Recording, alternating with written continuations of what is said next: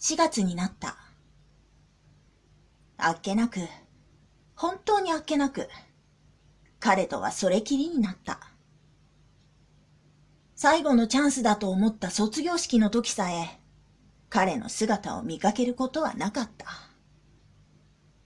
ただ、一枚だけ絵が増えていた。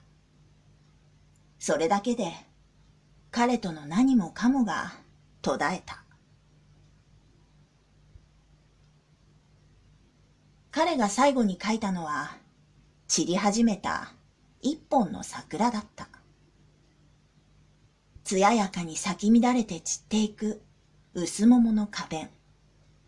その合間から覗く人の乗らない一脚の車椅子。私には理解できない透き通った孤独がそこにあるのだと思う。